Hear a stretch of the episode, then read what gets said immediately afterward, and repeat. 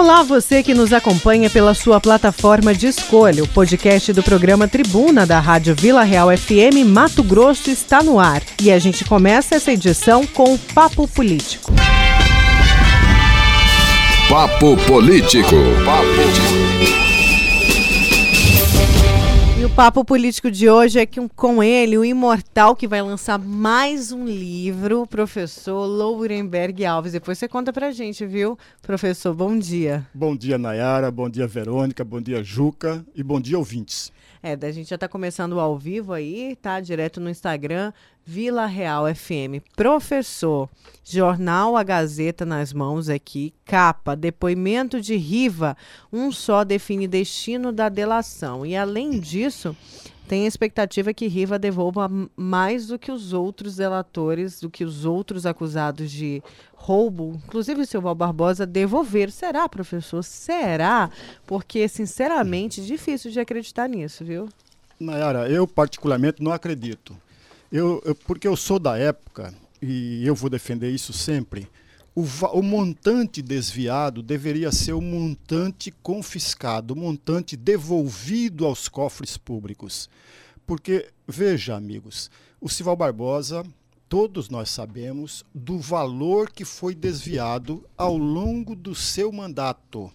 E, no entanto, de acordo com aquilo que nós acompanhamos e que nós estamos lendo, não chega a 10% do valor total desviado que foi ressarcido, ou seja, 80 milhões de reais. A meu juízo, é muito pequeno esse valor ressarcido, esse valor devolvido do que o montante desviado. Com relação à questão do deputado, do ex-deputado, ex-presidente, ex-secretário da Assembleia Legislativa, também funciona da mesma forma. Eu já ouvi algumas notícias, já li algumas notícias de que ele poderia devolver 50 milhões, 60 milhões, 70 milhões, quer dizer, o valor é variado. E aí, mesmo assim, quanto de fato foram desviados ao longo de 20 anos, porque nós não podemos perder de vista que o ex-deputado, ora era secretário, portanto, gestor da Assembleia Legislativa, outra hora era presidente da Assembleia Legislativa. Ou, ou, seja, ele nunca saía ali da mesa diretora, né, professor? Nunca saía Exatamente. de um poder maior dentro da L. Exatamente, do poder decisivo na Isso. Assembleia Legislativa. Nós todos sabemos da importância que é o primeiro secretário para a Assembleia Legislativa. Todos nós sabemos isso. E ele nunca saiu. Aliás, só no seu primeiro mandato que ele não foi presidente da Assembleia, mas depois disso ele passou a ser. Portanto, por outro lado, é, é, tem duas observações que devem ser feitas com relação à delação do José Riva. A primeira delas é, é todos nós observamos que o Fux, o ministro Fux, quando deparou com a delação do Sival Barbosa, falou delação monstruosa. Tanto é verdade que de imediato ele mandou suspender cinco é, é, integrantes do Tribunal de Contas do Estado. Veja, uma delação do José Riva será muito mais monstruosa, porque são 20 anos de mandato, 20 anos conhecendo os bastidores, conhecendo o, o, as artimanhas do poder, que não é fácil e ele conhecia tudo isso. É, é, então, essa é um primeiro, a primeira observação. A segunda observação que ser feita, veja, o ex-deputado tentou a, a, a, homologa, a homologação da sua delação lá no Supremo Tribunal Federal e lá no Supremo foi negada. Foi negada porque, de acordo com integrantes do Supremo, o ex-deputado continuava cometendo crimes. E por essa razão, a delação deixou de ser homologada pelo Supremo. Ele voltou aqui e, vai, e está fazendo esse acordo com o Ministério Público Estadual. E aí vem uma terceira observação que não é científica, mas é do papo corriqueiro que a gente tem pelas ruas, pelos botequins, por uma série de lugares que a gente ouve a mesma história. Ora, a delação do José Riva deve ser muito rica e não apenas com parlamentares, mas com membros do judiciário, com membro do Tribunal de Contas, Pois, com membro do, do, Ministério, Público, mas o Ministério Público já pulou e falou, ó, não, não aparece membros aí na delação do, do, do José Riva, né? Mas cadê? A gente quer também ter aí, a gente quer ter nas mãos, né, a imprensa quer divulgar o teor dessa delação, né, professor? Assim como Exatamente. foi divulgado, assim como a empresa, a imprensa teve aí a delação, pelo menos que, a- pelo A que a parte, gente né? sabe, completa do Silval Barbosa, porque Uhum. aqui a nossa equipe, eu fiz parte dessa equipe, a gente leu página por página para poder pegar os principais pontos e informar o telespectador, o ouvinte aqui e o leitor do Uhum. jornal A Gazeta, da TV e da rádio. É verdade, o do Silval Barbosa, grande parte foi publicada. Todos nós tivemos acesso. Eu li aquela delação umas oito ou nove vezes. É, Agora, uma outra parte, que são chamados dois anexos da delação do Silval Barbosa, não foi ainda conhecida por todos nós. Mas e a do Geraldo Riva? Eu, particularmente, eu, aí é uma opinião muito particular, não é de alguém que estuda o jogo político, não. Se essa delação não tiver nada no, do Judiciário e nada do Ministério Público, essa delação, para mim, não tem importância nenhuma. Porque, veja, amigos, a mesma coisa nós falávamos com relação à delação do Silval Barbosa. Se não tivesse ninguém dos outros poderes, está tudo errado. E o que aconteceu? Delação do Silval Barbosa tem integrantes, sim, de outros poderes. Tem integrantes, sim, de outros órgãos públicos. É isso que importa. Agora, essa delação foi feita com todo o respeito que eu tenho, mas todo o respeito tenho pela, e admiração e a importância que eu sei da, eh, da importância do Ministério Público.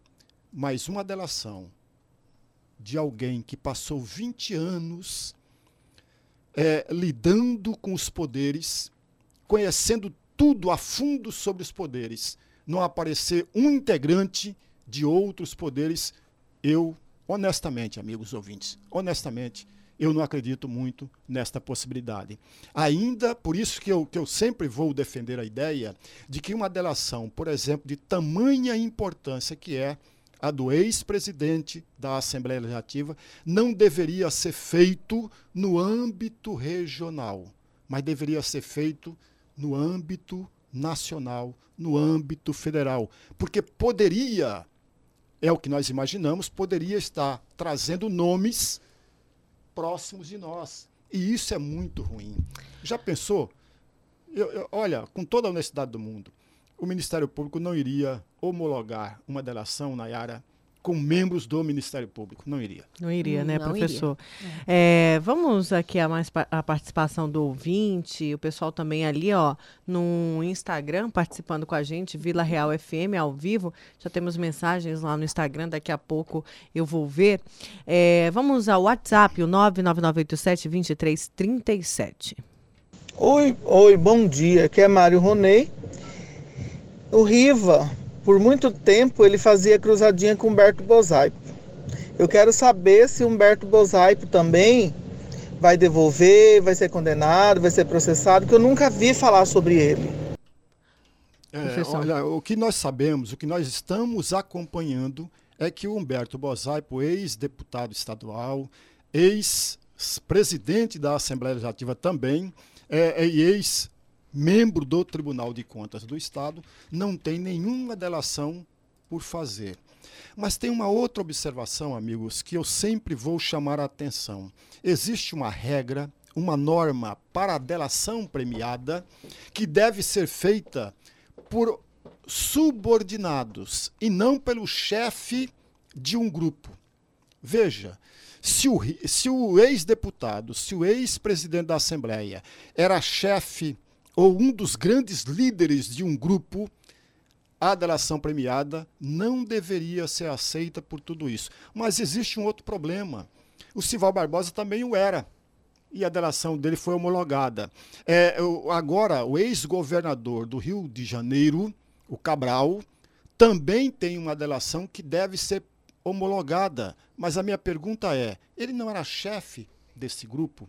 Ele não era chefe da quadrilha? Chefe da quadrilha não pode Quem? fazer a delação. Pois é, professor. É, vamos a mais participação. Tem muita gente aqui querendo participar sobre este assunto. É, vamos aqui a participação do ouvinte via WhatsApp. Bom dia, professor.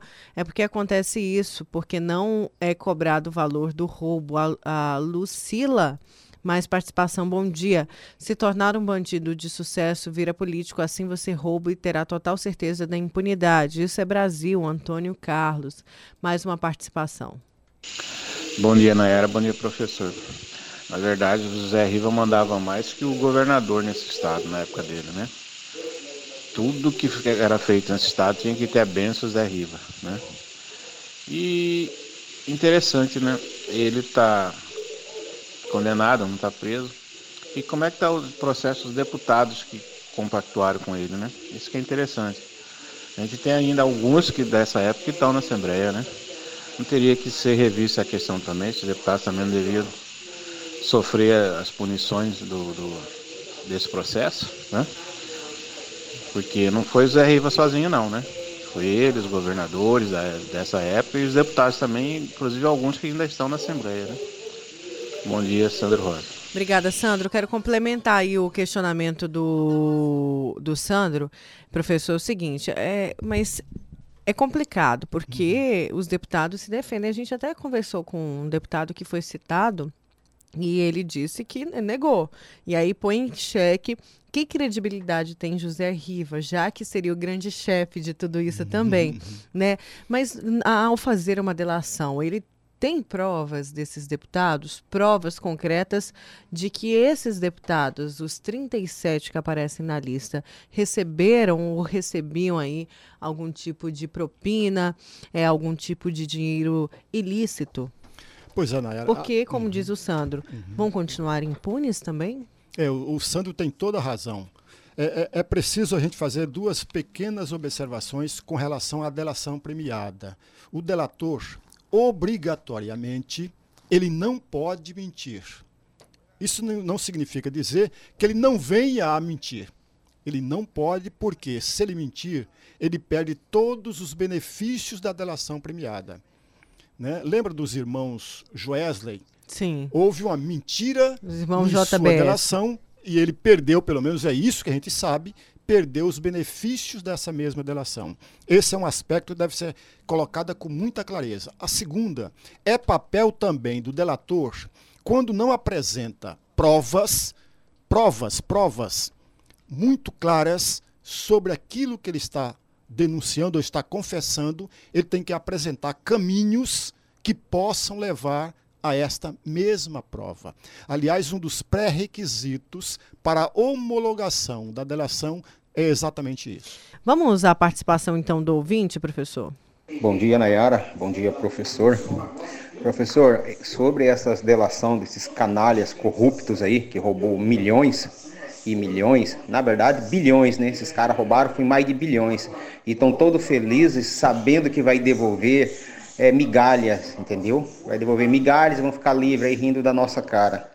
Eu tenho uma dívida, tenho até hoje, de uma empresa que eu fui obrigado a fechar, com a, a com a Cefaz. Essa dívida era 6 mil e um pouquinho. Dois anos depois estava em quase 20 mil reais. Dois anos depois, isso já tem mais ou menos oito anos. Eu tenho certeza se eu ir lá buscar essa dívida, ela vai estar tá mais de 30 mil reais. Aí esses canalhas roubam bilhões, entendeu? Devolve centavos e fica por isso mesmo. Tinha que cobrar o que eles roubaram e com juros e multa. É igual faz com o contribuinte normal, igual eu, o senhor e qualquer outra pessoa que está devendo para o Estado. Bom dia a todos aí. É revoltante isso aí. Vamos a mais uma participação, porque aí o professor responde todos os ouvintes. Bom dia, Nayara. Bom dia, Verônica. Daniel da Chácara dos Pinheiros, aqui no Cochibó. Mandar um bom dia pro Joici, jogador de futebol do Comunidade do Vedeg, que tá ligado em vocês. Fazer uma pergunta ao professor, né? Essas direções premiadas aí, né? Para quem tem cento e poucos processos, não é um prêmio, já até fala premiada, né, professor? Mas se fosse uma pessoa comum, já não estaria preso? Não estaria pagando por seus crimes, né? Vamos colocar aí uma pessoa pobre, humilde, né? Então, essas delações a gente só vê falar para a pessoa de alto escalão, né? Ex-deputado, ex-governador. Essa lei existe para os menores também? Ou a lei é para todos, mas para ter acesso tem que ter advogado bom? puder responder, agradeço, professor. Era um bom dia abençoado e essas Cuiabá hoje muito chuvosa. Daqui a pouco tem mais. Obrigado. Obrigada, Daniel. Só mais uma aqui, o professor responde os três. Bom dia, Vila Real. Bom dia, Nayara. É, bom dia, professor. Mas eu faço uma pergunta. O Zé Riva também não era chefe da quadrilha? Oswaldo Pedroso, CPA 4. Exatamente. Vamos começar pela, pela última, né? Pelo nosso participante que, que falou agora há pouco. É verdade. Se nós levarmos em consideração isso, o José Riva não teria direito à chamada delação premiada, porque a delação premiada tem uma regra muito clara. O chefe da quadrilha, o chefe do grupo, não pode fazer delação premiada. E isso é regra, é básica, mas porém, amigos ouvintes, essa regra não vem sendo cumprida rigorosamente, porque nós vimos o caso, por exemplo, do ex-governador do Rio de Janeiro, o Cabral, que está fazendo a delação premiada. Ele não deveria fazê-la. É, o Sival Barbosa também. Aliás, o nosso amigo segundo, parece que foi o Daniel que, foi, que falou, e o próprio Sandro Rosa também havia falado antes, é, é, de que todas aquelas pessoas envolvidas ou denunciadas é, numa delação premiada deveria ser também pagar ou ser punidas. No entanto, amigos, infelizmente não é isso que a gente vê. Por exemplo, a delação do Silva Barbosa tem empresários ali, tem donos de empresas ali. Aliás, tem um, um detalhe interessante nessa delação. A Nayara, a Verônica, que leram, sabe muito bem disso. Tem um, duas empresas ali que fazia a articulação para receber a propina de outras empresas. Olha, amigos, o absurdo. Empresa responsável ou uma das suas funções para coletar propina de outras empresas. Isso está na narração do senhor Barbosa. E, no entanto, esses empresários sequer foram questionados, foram investigados. Tem políticos, inclusive na ativa, que também não foi tocado, não foi mexido. Quer dizer, foram três ou quatro secretários que foram presos e logo saíram. O ex-governador ficou preso e depois está é, cumprindo prisão domiciliar e não passou disso. A, a, os próprios cinco conselheiros, que já em parte tá, puni, foram punidos porque foram afastados do cargo, mas continuam recebendo normalmente, a, a investigação não andou.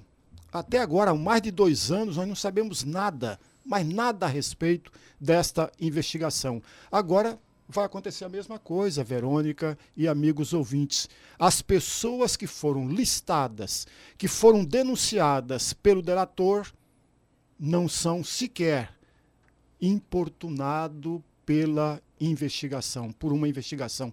Isso é muito triste. E aí o nosso amigo o último que falou da sua dívida e lembrou isso a todo mundo, todos nós sabemos, se você não tem dinheiro para bancar um bom advogado, e você deve dinheiro a, a, aos cofres públicos, deve dinheiro ao Estado, essa dívida vai sempre aumentando. Ele lembrou aí de 6 mil reais, passaram a ser 10 mil reais e agora tem mais de oito anos, ele não sabe quanto que vai 30, 40 mil reais a dívida. E, no entanto, a pessoa que fez uma delação premiada sempre devolve muito, muito a menor. É injusto.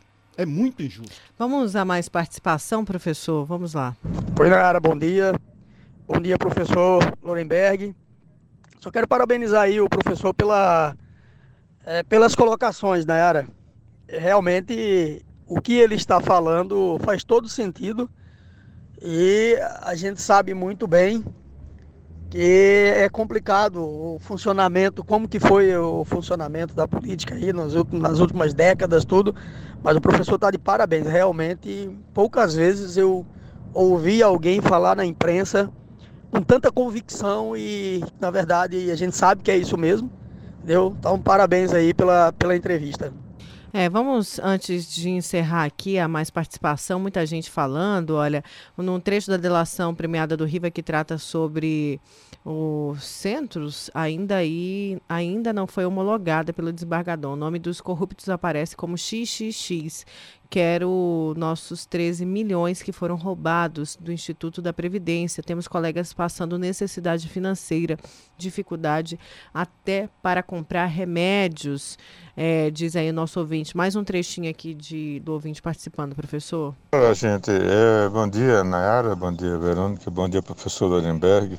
Eu estou ouvindo o programa aí é, sobre essa questão da delação premiada e tudo. Eu vi esse assunto de delação premiada em outros casos, né? Escabroso Brasil afora. Noticiário sobre isso é bastante vasto. Né? Mas, afinal de contas, qual o objetivo da delação? Porque eu, como cidadão, também sou vítima né? dos efeitos né? dessa roubalheira toda. Né? É, não vou entrar no detalhe, mas eu sou vítima direta disso tudo. Estou pagando por isso. Né? E eu pergunto o seguinte: a delação leva a quê? Cadeia? O cara passa 3, 4 anos lá, é condenado até 30 anos, que é o, o máximo, com 3, 4 anos sai, e se por bom comportamento saem dois. E o dinheiro?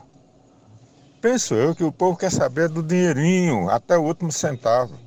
Não há lei nenhuma nesse país que abranja todos os bens da, daqueles que comprovadamente é, foram corruptos, né, desviaram dinheiro público, é, fossem arrestados até o total do último centavo. Cada é, eu vou encurtar um pouquinho aqui, que o nosso tempo está muito, muito estourado, mas eu entendi, deu para entender bastante que o Davi, dos, é, o Davi falou aqui para a gente, o nosso ouvinte, e os outros ouvintes participando, muita gente aí é, mandando mensagem, o Gerson de Nova Mutum, é, que é motorista de carreta, que o nosso outro ouvinte falou, é, que muito bem o senhor colocou aí a questão do, do chefe da quadrilha não fazer a delação, que não pode fazer essa delação.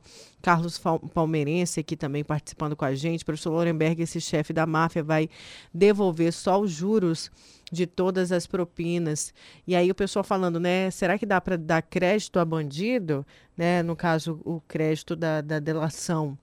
E eu até conversava com a Verônica durante as participações para a gente fazer um especial aí sobre o instrumento da delação é, premiada em cima das delações que a gente tem no âmbito regional. Por exemplo, do José Riva agora, do Silval Barbosa, que foi denominada uma delação monstruosa, para que a gente traga essa discussão também mais profunda, professor. Olha, Nayara, eu particularmente acho a ideia fantástica. Fantástica. Poderia convidar, por exemplo, um representante da OAB, que ela é imprescindível, né? Um membro do judiciário deveria ser convidado, né? E principalmente Ministério Público, né? Ministério Público deveria ser convidado e também, olha, também alguém do povo. É, o povo está aqui, a população vai falar. Isso, né? Vai falar, falar vai participar. Para participar, porque isso é o interesse coletivo, amigos, é interesse público. Porque, afinal de contas, foram desviados, desviados dinheiro do contribuinte, do conjunto da sociedade. Esse dinheiro poderia muito bem ser empregado, por exemplo, em creches, em escolas, em postos de saúde. No entanto, não foram. Isso significa dizer o quê? Que o Estado e a sociedade simplesmente foram roubados, foram furtados com relação a esse dinheiro que foi desviado. É, é, eu sempre vou dizer, e todos nós sabemos isso, que o gestor público, que alguém que está à frente de qualquer órgão público, deve, no mínimo, fazer ter dois respeitos: o respeito pelo dinheiro público e o respeito pela coisa pública, pelo bem comum. Isso é claro. Professor, é, só agradecer os ouvintes que participaram, a Márcia aqui também participando com a gente. O Neozito mandou uma mensagem logo cedo. Falou assim: ah, pede para o professor Lorenberg responder por que, que ele é a favor do VLT, porque ninguém que é a favor sabe explicar o motivo. Mas eu vou pedir para você responder numa próxima oportunidade, que eu tenho certeza que a resposta vai ser longa. O professor já falou, é, já ouvi, mas vou é, deixar ele falar. para a gente encerrar, por favor, eu queria que você falasse rapidamente aí. O professor que vai lançar é o quê? Décimo quinto, décimo quinto, décimo quinto hum, livro décimo do quinto. Imortal, que tem aí é, a, a, a, qual que é a cadeira na Academia Mato Grossense? Número 6. Número 6, a sexta cadeira na Academia, Academia Mato Grossense de Letras. Olha que orgulho de ter aqui o nosso comentarista político. Uhum. Fala um pouquinho, professor. E vai lançar o livro Antúrios, né, professor? Antúrios. eu, eu, eu sempre fui, eu sou um privilegiado, viu? Eu tenho muita sorte. Eu, eu escrevi 15 livros ao todo é preciso a gente fazer uma divisão, porque muitas pessoas pensam que eu só escrevo sobre política, né? Eu já escrevi sobre poesia, já escrevi poesia, já escrevi contos, já escrevi romance e já escrevi sobre o jogo político. Tanto é verdade que meu, dos meus 15 livros, 10 são voltados, aliás, 9 são voltados para o jogo político. Aliás, o 16º livro já terminei a revisão com 320 páginas Olha. que fala sobre o jogo político do regime militar. Aí é jogo político mesmo, não é romance. É, e, cinco, é, é, e um deles fala sobre o rádio. Há muito tempo eu escrevi esse, esse livro, e aí e, e cinco deles, um é um livro de contos e quatro romances. Agora o que eu estou lançando é um romance, Antúrios, que fala sobre esquizofrenia e fala do direito civil que a pessoa tem e que foi tirada dessa pessoa. Né? Eu não vou contar toda a história. É, sim, não. Mas eu, eu, eu, eu, confesso ao amigo ouvinte, confesso mesmo, que foi o livro mais trabalhoso que eu tive. Mais trabalhoso. Muito mais por exemplo, do que um livro que eu escrevi sobre o jogo político. Muito Não, eu imagino, imagino, até porque é uma pesquisa profunda, né, professor, que tem que ser feito. Um assunto Isso bem... só mostra e gabarita mais ainda é, a importância que você tem aqui para o estado de Mato Grosso, para o país, como um grande pensador, uma pessoa que realmente faz a diferença na história do nosso estado. Obrigada, viu, professor? Que bom tê-lo aqui nesse time de sucesso, o nesse time líder. É, exatamente, o lançamento do livro do professor, que acontece na, no dia 15 de fevereiro, né, professor, às 19 horas, no espaço 300 anos, piso 1 do Shopping Goiabeiras. Goiabeiras. Já tá todo mundo convidado. Vai lá, eu vou lá, viu, gente? Vamos lá prestigiar o prestigiar, professor, com certeza. É, fazer aquela fotinha e ler o livro do professor, que é o mais importante, o né, mais professor? Importante e é pegar é também a, a, dedicatória, viu? Que eu não saio sem minha dedicatória de lá. É. professor, obrigada mais uma vez. Eu agradeço. A editora Humanos também agradece, porque é ela que teve a ousadia de estar tá lançando o livro. Muito obrigado mesmo. Vai ser sábado, dia 15, às 19 15. horas, lá no Espaço 300 Anos do Shopping Goiabeiras. Exatamente. Todos convidados. Todos. Eu gostaria de contar com todos. Isso, já tem gente perguntando aqui para mim, por isso que eu repeti. Mas vamos mandar Olha, aqui o, o, a fotinha. É. A Vila Real 98.3 está apresentando Tribuna Bunda com Nayara Moura. Voltamos com Tribuna. Olha, vamos seguir com Tribuna, lembrando que você pode participar com a gente pelo 99987-2337. É, a gente recebe nesta manhã o secretário municipal de Planejamento, Zito Adrien. Bom dia, secretário. Seja bem-vindo ao Tribuna. Bom dia, bom dia aos ouvintes. Estamos aqui Sempre gosto das entrevistas porque é uma oportunidade que a gente tem de prestar esclarecimento ao público, né, ao povo cuiabano que na, no fundo é o nosso patrão. Pois é, e de acordo com o senhor, né, a imprensa, ao longo do, de três anos da gestão aí, Manuel Pinheiro, já foram realizadas mais obras do que estavam previstas. E então a gente vai falar justamente dessas obras previstas, executadas. Claro que a população vai participar, vai perguntar também. É, esse é o balanço feito pelo. Foi por quem? Foi pelo Tribunal de é, Contas? O Tribunal de Contas tem, na verdade, um, um, um um dizer assim, um aplicativo, né?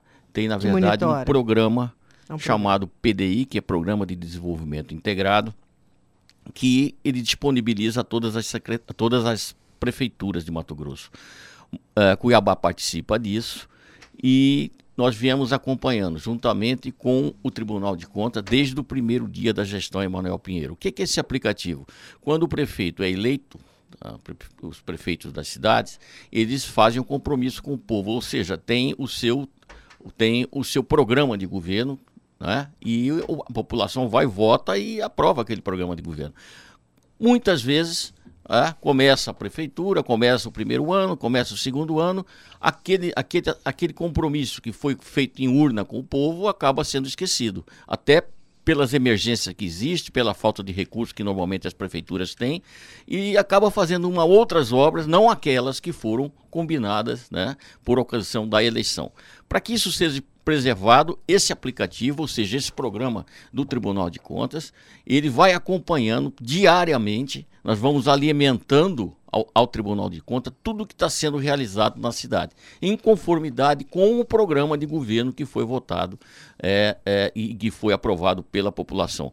Com isso, é, desde 2012, que o Tribunal de Contas vem monitorando Cuiabá, as outras gestões, só para dar um exemplo, a última gestão antes da nossa, que terminou em 2016, atingiu 55% daquilo que foi prometido, que foi é, estava dentro do plano do governo do prefeito. Nós, em três anos agora de gestão, e essa aqui é o número importante, né? Uh, em três anos de gestão, nós atingimos 77% do que foi prometido pelo prefeito Emanuel Pinheiro, pela sua gestão, uh, nesses primeiros três anos. Ou seja, nós temos mais este ano aqui para ver se, che chegamos, se chegamos próximo dos 100%. Essas informações que eu estou te dando, isso é uma informação que está no site do Tribunal de Contas do Estado, no GPS Cidadão, para qualquer cidadão é, acessar e ter realmente mais detalhes. Mas o que é importante é que a gente conseguiu já né, chegar a esses 77%.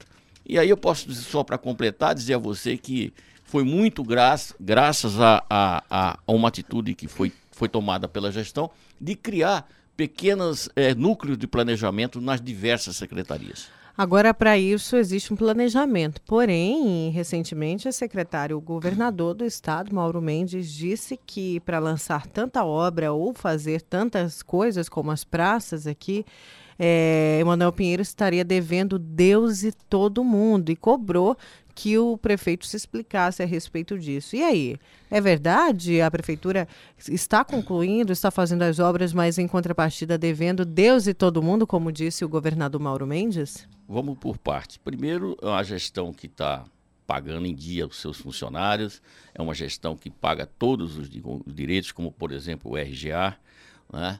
é, dentro do mês, como foi sempre o compromisso do prefeito Emanuel uh, uma gestão que fez os, os, ajustes com todas, praticamente 90% das categorias da prefeitura. Uh, você não vê uma greve dentro da prefeitura, você coisas pontuais pequenas, mas nada que seja relevante. Uh, uma gestão que paga seus compromissos, sim, dentro do cronograma estabelecido. Né? A, a, prioridade do Emanuel sempre vai ser o funcionário público. Né? As obras que estão sendo realizadas, as grandes obras que a gente pode falar agora, que este ano vão ser, eh, vão ser concluídas, grande parte delas, né? foram, estão sendo financiadas por, por, por empréstimos. Né? Agora, uma prefeitura que tem este ano um, um orçamento de 3 bilhões 270 milhões de reais, muito bem pode ter um empréstimo, que todas essas obras juntas têm um empréstimo de 300 milhões em bancos nacionais. Ou seja, uh, é muito pouco em função da grande arrecadação que nós vamos ter esse ano e que estamos tendo já uh, desde quando pegamos o governo. Para você ter uma ideia, foi deixado para nós da gestão anterior um orçamento de 2 bilhões e 200. Este ano, em três anos, nós praticamente subimos 1 bilhão e 100 milhões no orçamento previsto. Então, a capacidade de, de, de, endividamento da prefeitura é muito boa, a situação da, da prefeitura é muito boa. Agora, precisa sempre estar tá ajustando a parte é, orçamentária, financeira? Claro, qualquer administração é assim. Né? E tam, é, tanto é que o prefeito, desde julho de, do ano passado, ele constituiu também uma comissão de ajuste fiscal para que, ao final deste ano de 2020, nós possamos é, entregar a prefeitura para quem, quem quer que seja o próximo prefeito ou quem quer que seja o próximo que for governar Cuiabá, esteja praticamente zerado toda a questão orçamentária é. fiscal. Com relação ao governador, que você me é, Inclusive, perguntou, ele até falou dessa questão é, da prefeitura, que ele deixou no azul e com dinheiro em caixa, né? Mas que a realidade hoje seria outra. Primeiro que não foi dinheiro em caixa. No, nós pegamos com, com, com 60 milhões de dívida da prefeitura, com o resto a pagar. Tanto é que fizemos uma programação, o secretário de Fazenda fez na época. Nós parcelamos essas dívidas com os fornecedores em oito meses e fomos pagando e terminamos pagando no primeiro ano, até o final do primeiro ano, pagamos da gestão anterior. Não sei também se é grande problema, muitas vezes isso acontece, mas não é zerado, foi 60 milhões aproximadamente, do qual nós pegamos como passivo. Com relação a, ao comentário dele, eu acho que deveria o governador governar lá, né? Porque o que o, o Estado não está essa grande, grande mar de, de, de, de, de pra, pra, de pesca né? Na verdade, estão com problema. Até hoje não ajustaram o pagamento dos funcionários dentro do mês o RGA não conseguiram equacionar até hoje, a questão do ICMS está nas alturas, tudo subindo, olha o preço da gasolina, olha o preço do diesel, o preço do álcool. Então eu acho que cuida da tua casa lá e deixa que aqui a gente resolve isso. No final do ano vai ser realmente, é, é, vai ser entregue ao próximo gestor, se for o caso, né? até porque o prefeito não se definiu ainda sobre sua candidatura ou não, né? a reeleição, e aí a gente vê como que vai acontecer.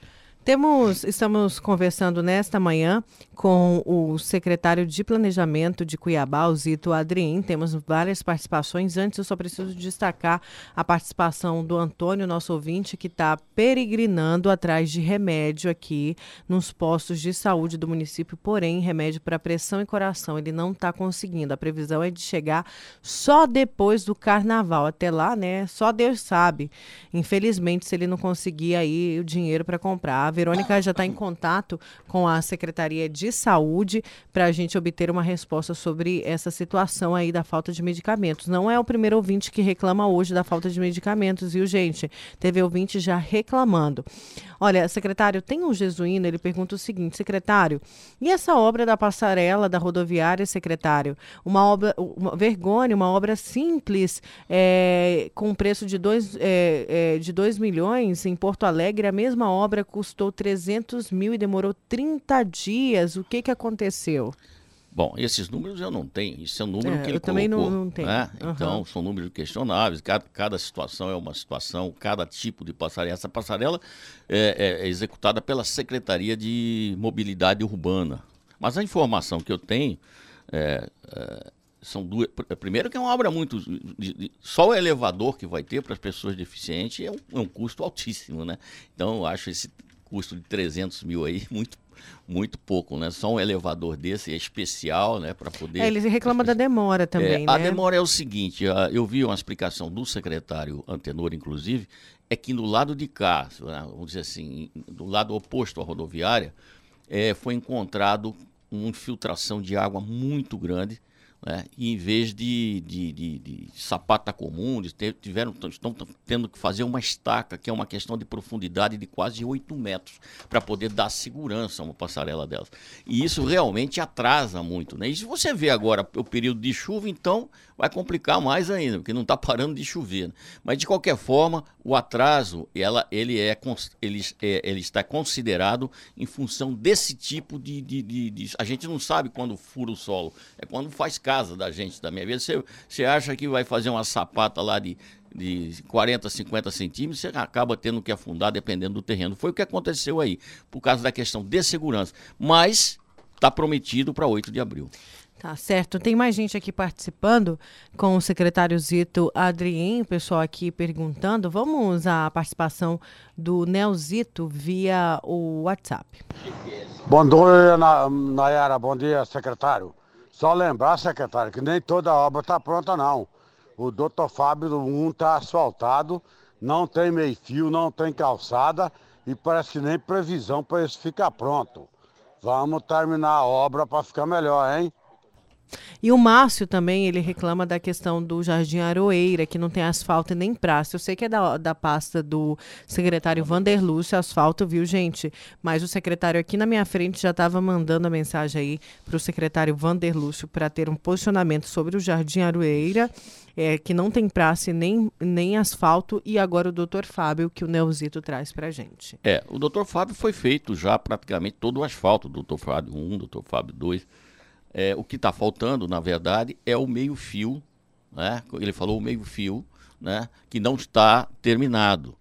E esta é uma razão do qual o prefeito não inaugurou ainda, porque o prefeito só di disse que só vai inaugurar a obra do asfalto no momento, companheiro, que tiver pronto o, a calçada. Você fique tranquilo que ela vai se não está já sendo executada, ela vai ser executada, porque o prefeito só vai inaugurar o asfalto que está pronto depois que tiver pronto a calçada. E foi determinação do prefeito.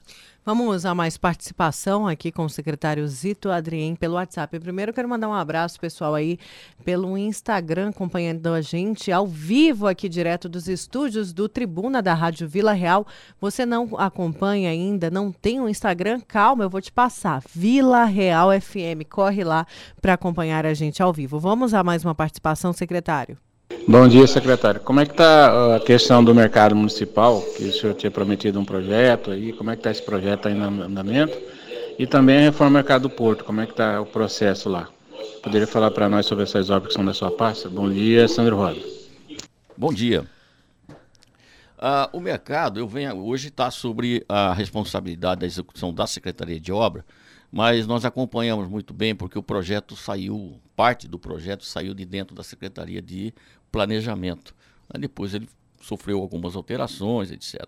É uma obra muito complicada de ser executada, está sendo executada. Se você vê aquela parte de trás, onde era a parte da alimentação, ah, o pessoal que estava ali está na parte da frente. A gente teve que esperar construir aquela parte da frente ali, aquele puxado. Havia um compromisso de que aquilo seria, seria realizado pela própria associação, alguma coisa assim, acabou não acontecendo, foi a prefeitura que teve que executar aquela parte da frente onde hoje está acomodando as lanchonetes, está acomodando os restaurantes. Agora, então liberou atrás, onde vai ser o grande anexo, de dois andares, é, com, onde vai ter toda a área de lazer e a área de alimentação. Na parte da frente, onde, onde existe hoje a parte de, de, de dos permissionários, lá, é, no sentido de, do, do atacado, etc., do, do, varejo, essa parte é muito complicada realmente, porque uh, tivemos que. Re, re, ontem ainda estive conversando com o secretário Vanderlúcio, teve que refazer um pouco o, o projeto da parte da frente dos boxes, porque foi feito box por box. Porém, tem permissionário que tem três, quatro, cinco boxes juntos. Então não dá para fazer a divisão. Então tem que refazer. Olha, quantos boxes você tem? Aí eu tenho cinco, tal. Aí a área fica maior, né? A, a área tem que ser é, readequada. E também tem a questão é, de, de fazer, de começar a operacionar a obra. Mas... É, chegar a um consenso com todos, porque quando você mexe com o permissionário aqui, vamos dizer, Mas tem que ser estudado isso tudo antes, né? Porque entra no, no, meio do caminho, claro, a gente sabe que tem esses per, percalços, mas isso também tem que estar no planejamento, né? É, isso foi isso tem que ser estudado também depois que houve, depois que houve a licitação entre a empresa executora também e os permissionários. Mas isso está sendo equalizado. O que eu quero dizer é que não é uma obra fácil de executar. Vai ter que ter muita paciência de todas as partes. Vai ter que ter muita concessão também deste ou daquele, no sentido de, ó, oh, peraí, eh, eu vou me, me, propor a sair deste lugar e ir para outro. O que a gente está tentando uh, operacionalizar, tentando, não está bem, bem adiantado, é, no, no, no, no, é naquele campo na frente, né? É, é, a gente é, vai relocar temporariamente, vamos fazer umas um, outras estruturas lá para re, re, é, recolocar naquele local, naquele local ah, algumas situações. Por exemplo, olha, vamos ter que mexer na área de, de, de, de frigorífico, então passa para lá temporariamente para poder realizar a questão do frigorífico. Isso já está sendo equalizado, segundo ontem eu escutei do secretário Vanderlúcio. Mas realmente é uma obra difícil de executar, precisa ter concessões, né? a, a prefeitura precisa fazer sua parte, mas também os permissionários entenderem que é delicado mexer porque também não podemos prejudicá-los no sentido de tirar e ele ficar 30 dias, 40 e, dias sem vender o seu produto. Pois é, e, ele, e a questão do mercado municipal no centro, aquele que está abandonado, assim, que, que inclusive serve ali tá. é, o, o mercado, de abrigo para usuários de drogas. Ótima pergunta. Né? O mercado municipal do centro está sendo objeto já de uma PPP, vai ser a primeira PPP no, no, no, no na administração Emanuel Pinheiro que estamos concluindo agora. É, é, a, é, é, é a parceria pública-privada. Né? Já temos aí já fomos provocados por uma empresa grande é, é, é, brasileira que, que, tem interesse nisso, já trouxe os projetos iniciais. Nós estamos preparando essa PPP. A PPP demora um pouco, realmente, mas vai ficar realmente uma obra muito bonita. Né? Vai ser executada através de uma parceria pública-privada, até porque o recurso é muito grande Olha, que se precisa ali. E o que a gente está recebendo de mensagem aqui de falta de medicamento, a Verônica está em contato já com a Secretaria Municipal de Saúde, mas a coisa tá feia, viu? E como Deus é bom, né? Dentre essas mensagens, a gente recebe a mensagem de um amigo aqui do professor Belo, que jogou num grupo de pesca que ele tem e uma pessoa tem aí a questão dos medicamentos para pressão que o ouvinte falou. Eu já passei o contato aí do ouvinte, do Antônio, para o nosso outro ouvinte, o professor Belo. Que legal, muito obrigada aí pela atitude, pela participação de quem pode ajudar. Olha, vamos a mais participação aqui, o pessoal participando, muita gente perguntando, viu, secretário? Tá chovendo aqui de participação, perguntas para o secretário Zito Adrien. Vamos aqui a participação. Bom dia, Nayara. Bom dia, entrevistado. É, outra pergunta que eu queria fazer é o seguinte, é, a respeito dessas obras que é, estão pela metade, né? Tá lá o posto do CPA 3, o posto CPA 3 já tem, já tem, já tem ano e até agora nada. O, a gente, o pessoal, eu mesma, que eu consulto, vacino é, meus filhos, a gente tem que ir é, lá no CPA 4 consultar, vacinar. E o posto está lá, parado lá. Quando que vai terminar essa obra?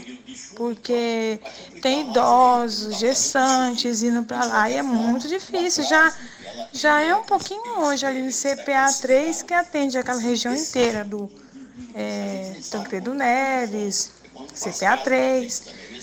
Então, assim, eu queria saber que quando que vai ficar pronto, porque até agora nada, né?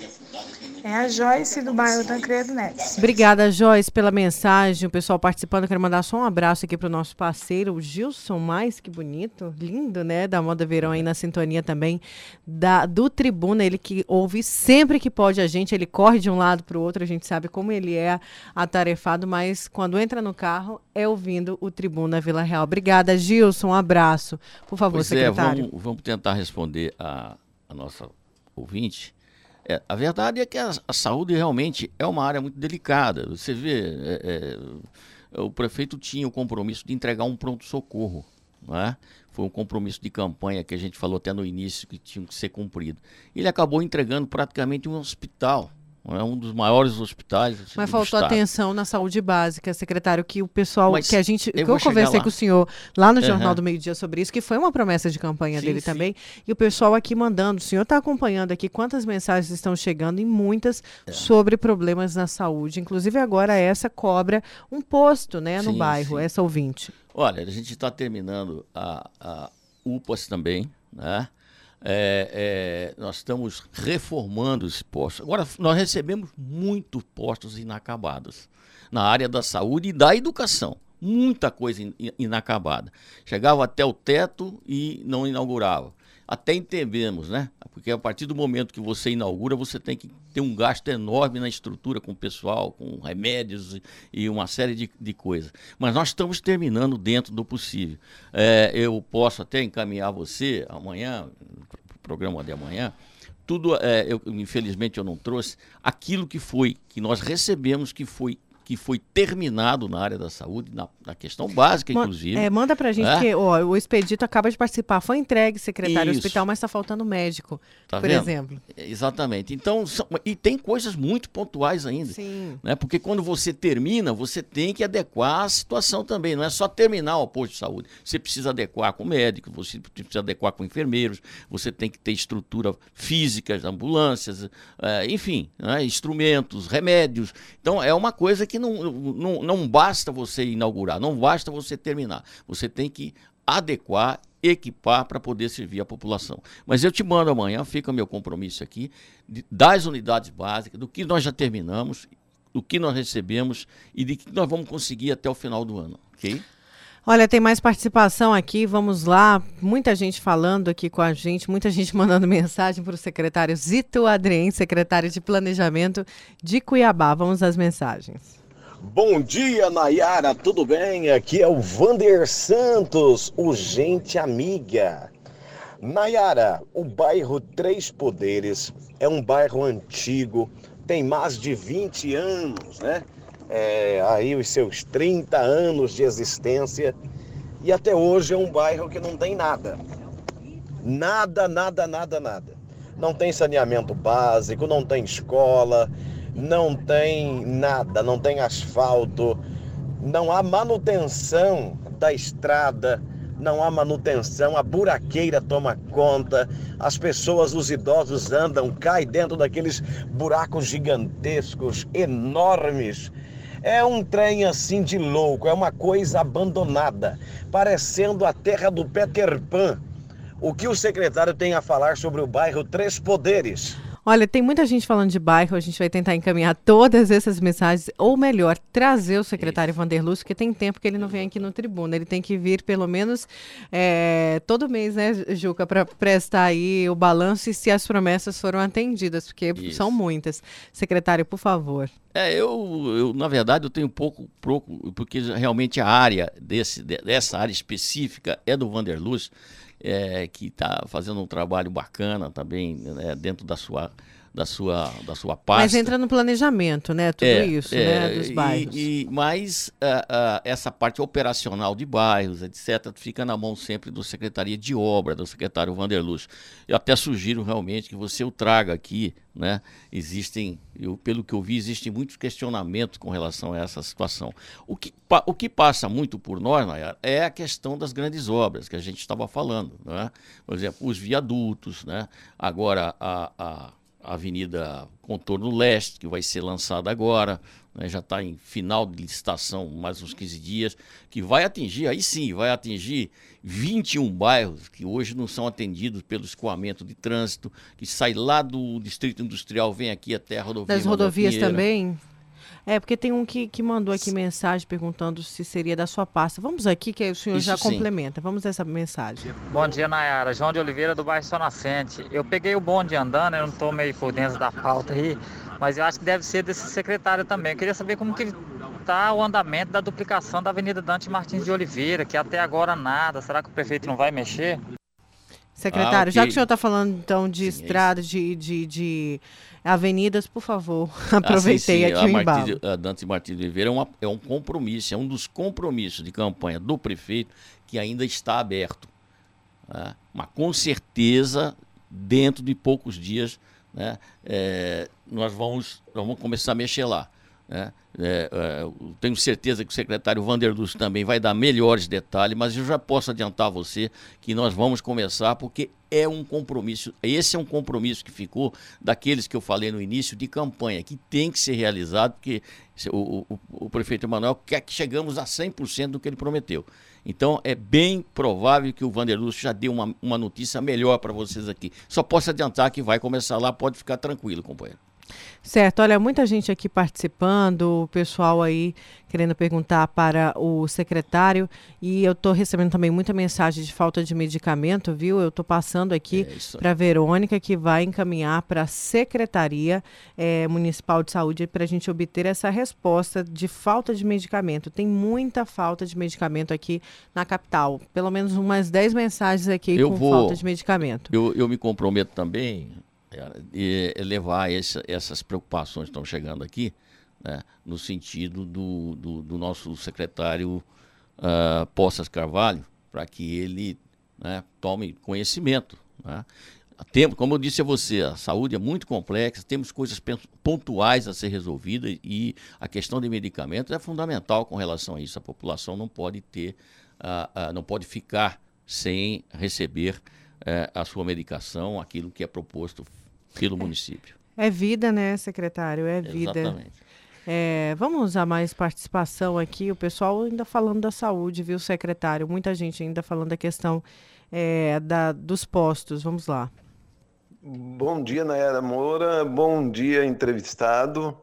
Olha, é o seguinte: a saúde aqui em Cuiabá é uma vergonha, porque eu vou falar uma coisa. Em 2012, foi pedido na Policlínica do Cochipó, para minha pessoa, foi feito um pedido de uma um raio-x da coluna. Nunca, nunca eles me chamaram, tá? É, eu dei entrada, fui para dar entrada, na verdade, para um, uma microcirurgia para tirar uma verruga do cotovelo, né? Que o pessoal falou para mim, não, tem que mandar para regulação. Vai ficar três, quatro anos, uma coisa que faz em dois minutos, a gente vai ficar a vida toda esperando. Sinceramente, ó, muito vergonhoso, né? É, o nosso ouvinte aí contando um relato. E aí o, o ouvinte pergunta também do poço do CPA 4, que o mato cobriu já o poço, se tem ali planejamento para obras. Amanhã te mando também. Amanhã o secretário vai mandar todo o planejamento das isso, obras para a saúde do município. Secretário, mas será que dá tempo de concluir tudo até o fim desse não, mandato? Eu não, eu não disse Ou pelo não menos... Estou, não estou prometendo que vamos concluir tudo. Agora eu vou te mandar aquilo que a gente já concluiu e o que a gente pode concluir, inclusive na questão uh, dos equipamentos, que é muito importante. Não adianta você concluir, muitas vezes a população fala, ah, mas o posto tal está pronto, mas está sem condições de colocar ali dentro uh, realmente a, a, equipamentos, pessoal que a gente que, que é, é, tão necessário. Não basta só aprontar. O Marco Antônio pergunta sobre o Dutrinha. Os times da capital estão é, padecendo pelo alto custo que tem que é, desembolsar para jogar na arena. E aí, por que essa demora do Dutrinha, o Marco Antônio? É, o Dutrinha da área do secretário Vuolo também, mas eu posso dizer a você que ah, o que houve foi um atraso na questão do projeto, né? A quem se comprometeu a, a, a, é uma parceria, só parceria, e mas já tá, já estão mexendo lá. Esse ele já estão mexendo no Dutrinha, né? E também tem que ser concluído até o final da gestão. Nós temos aí uns oito, nove meses para concluir. A obra não é tão complexa lá, não. Atrasou mais por questões de projeto. E o Morro da Luz, o Antônio Carlos pergunta, a, revitalização realmente não foi aprovada e vai ter um novo projeto para o Morro da Luz? É, o, o, Morro da Luz a gente está discutindo. Que é bem delicado tem, a situação. É, é, delicado porque a gente está discutindo, com, inclusive com o IFAM também, com o patrimônio histórico. Porque, uh, o centro da cidade é muito difícil de você mexer, fazer qualquer intervenção porque ele é praticamente tombado todo. Né? Qualquer intervenção que você faça, mesmo se você tiver uma casa, né, para poder fazer uma reforma, tem que passar pelo crivo do patrimônio histórico. O Morro, o Morro da Luz não é diferente, tá? mas já existe o projeto, existe, é, fizemos todo o levantamento topográfico, existe, acredito que esteja finalizando a questão uh, do entendimento com o Instituto do Patrimônio Histórico Nacional. Certo, secretário, olha, tem muita mensagem aqui de problemas de bairro, a gente vai tentar trazer o Vanderlúcio, mas de qualquer forma, Isso. o secretário disse que vai trazer aí, é, vai, vai conversar com os responsáveis pela pasta, como, e vai trazer para a gente a planilha também dos planejamentos de obras para a saúde aqui de Cuiabá. Perfeito. Secretário, obrigada pela sua vinda e pelas suas Eu que respostas. agradeço o espaço, né? E, e, eu sei que é de muito difícil uma cidade como Cuiabá, né? Você conseguir atender a tudo e a todos. Muito que você faz, muito que você faz ainda é pouco, né? Então, é, pode ficar tranquilo, amanhã eu encaminho que a gente combinou, tá? Para que você possa passar aos ouvintes essa questão é, das obras, principalmente da saúde. Tá pois é, e o Ferreira fala da questão da farmácia de alto custo, que o governo teria acabado, mas Ferreira, eu não tenho essa informação aqui, viu?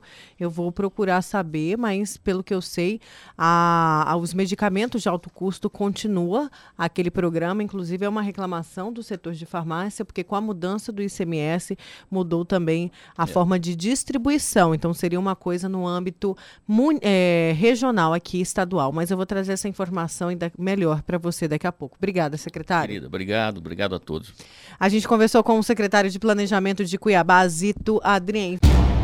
A Vila Real 98.3 está apresentando Tribuna Bunda com Nayara Moura. Voltamos com Tribuna da Secretaria Estadual de Saúde alerta a população para a importância da vacina contra o sarampo conhecida também como tríplice viral, que ainda inclui imunização a, contra a cachumba e rubéola. E é sobre este assunto que a gente conversa agora no Tribuna com o gerente do Programa Estadual de Imunização da Saúde Estadual, Tiago Rondon. Tudo bem, Tiago? Bom dia. Bem. Bom dia.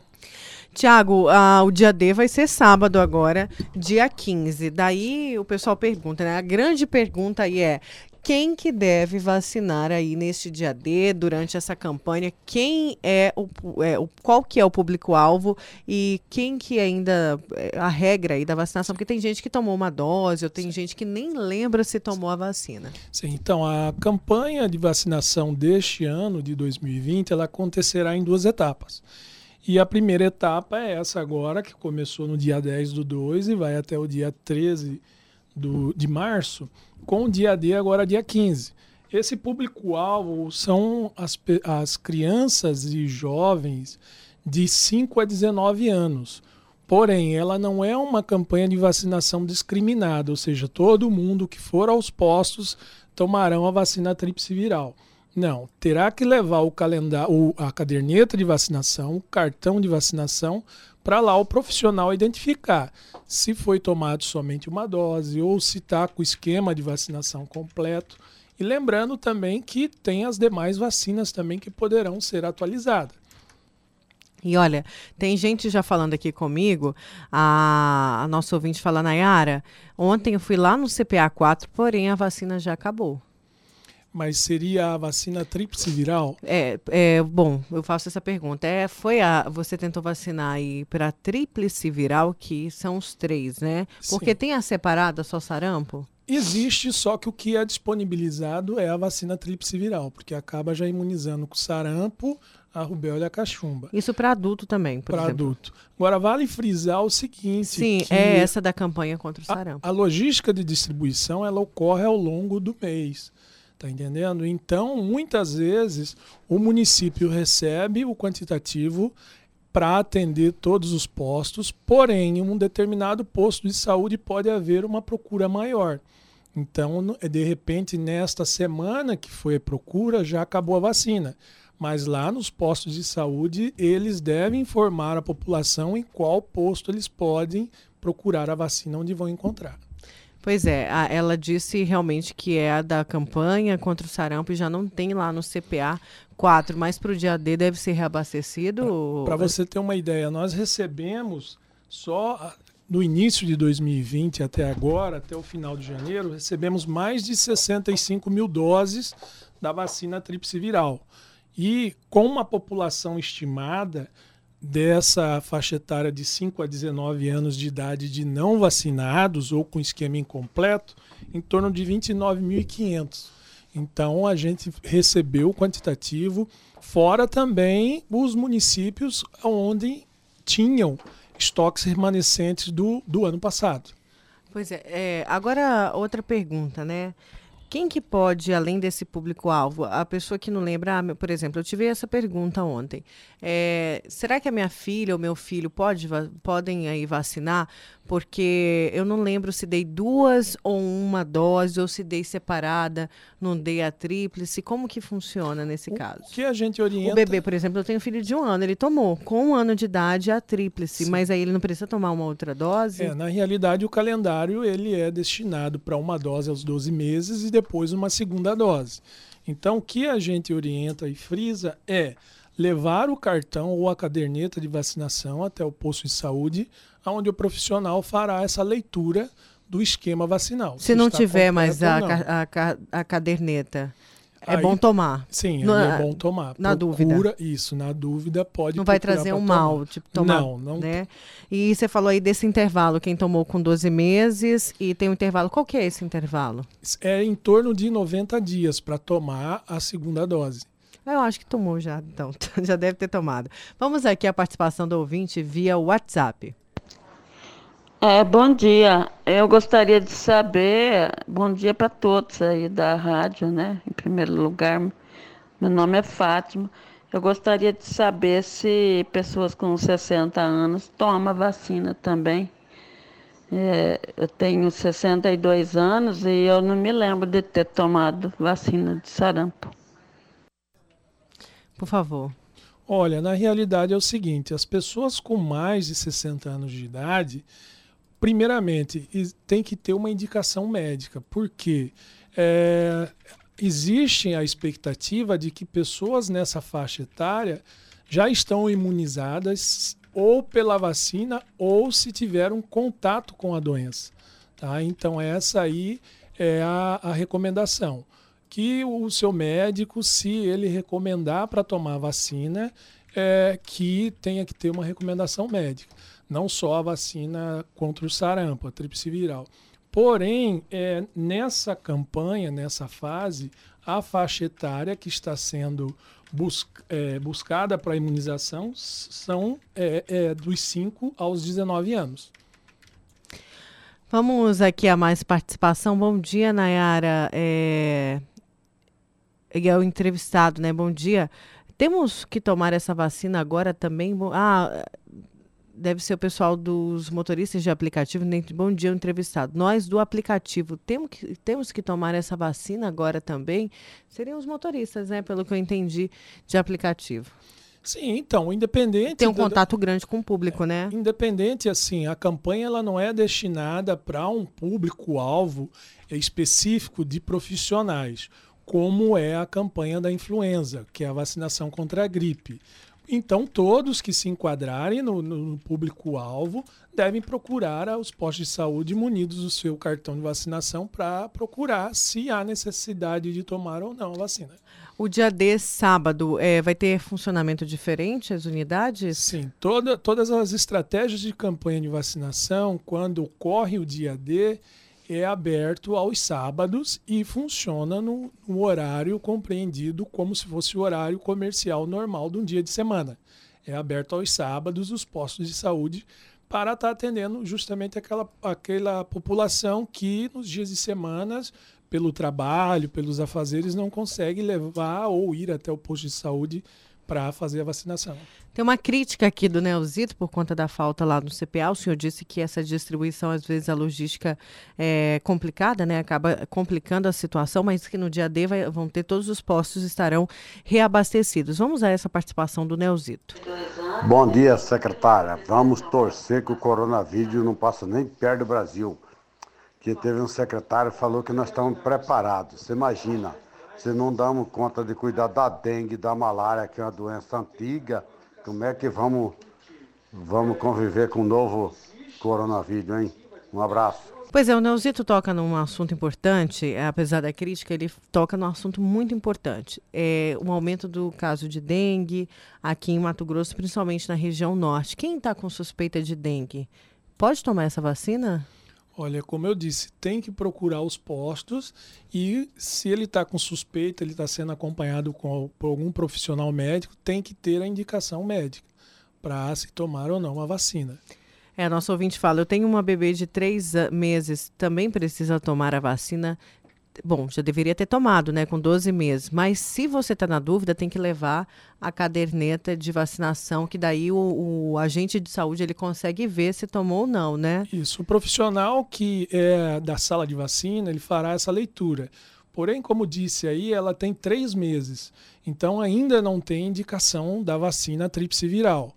O que ocorre é que, no, a, a, partir dos casos que aconteceram e os óbitos no ano passado, principalmente na região sudeste, houve a recomendação, e está válida até hoje pelo Ministério da Saúde, que as crianças de seis meses a menores de um ano, que antes não era recomendado a vacina, para se tomar uma dose da vacina para prevenir contra o sarampo.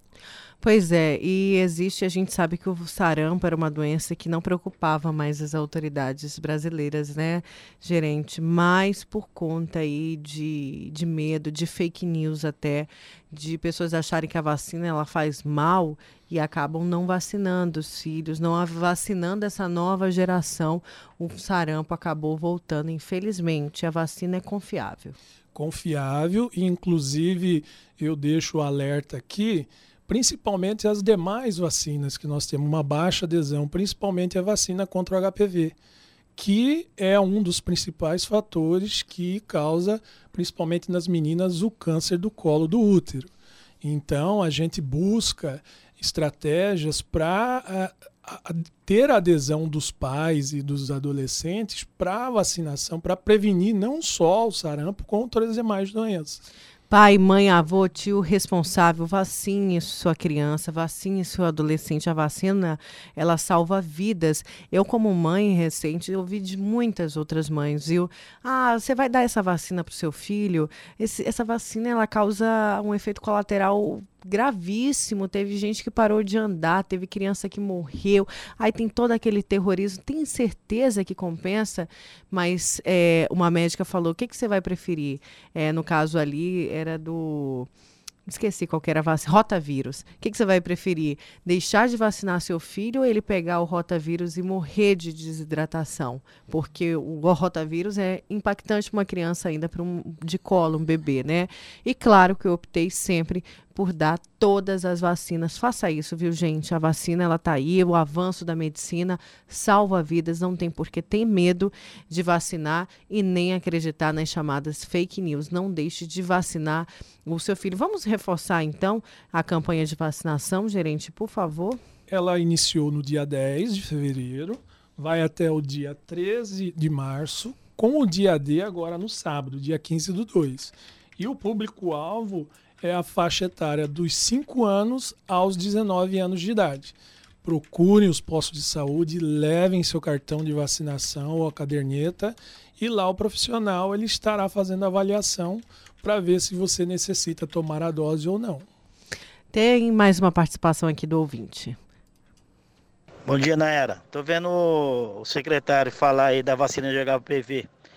Eu já levei minha filha duas vezes já no postinho aí, não tem vacina para HPV. Uma mulher falou que a geladeira estava estragada, que era mentira, e a outra falou que realmente não tem. Não sei se, se já chegou, mas a semana passada não tinha.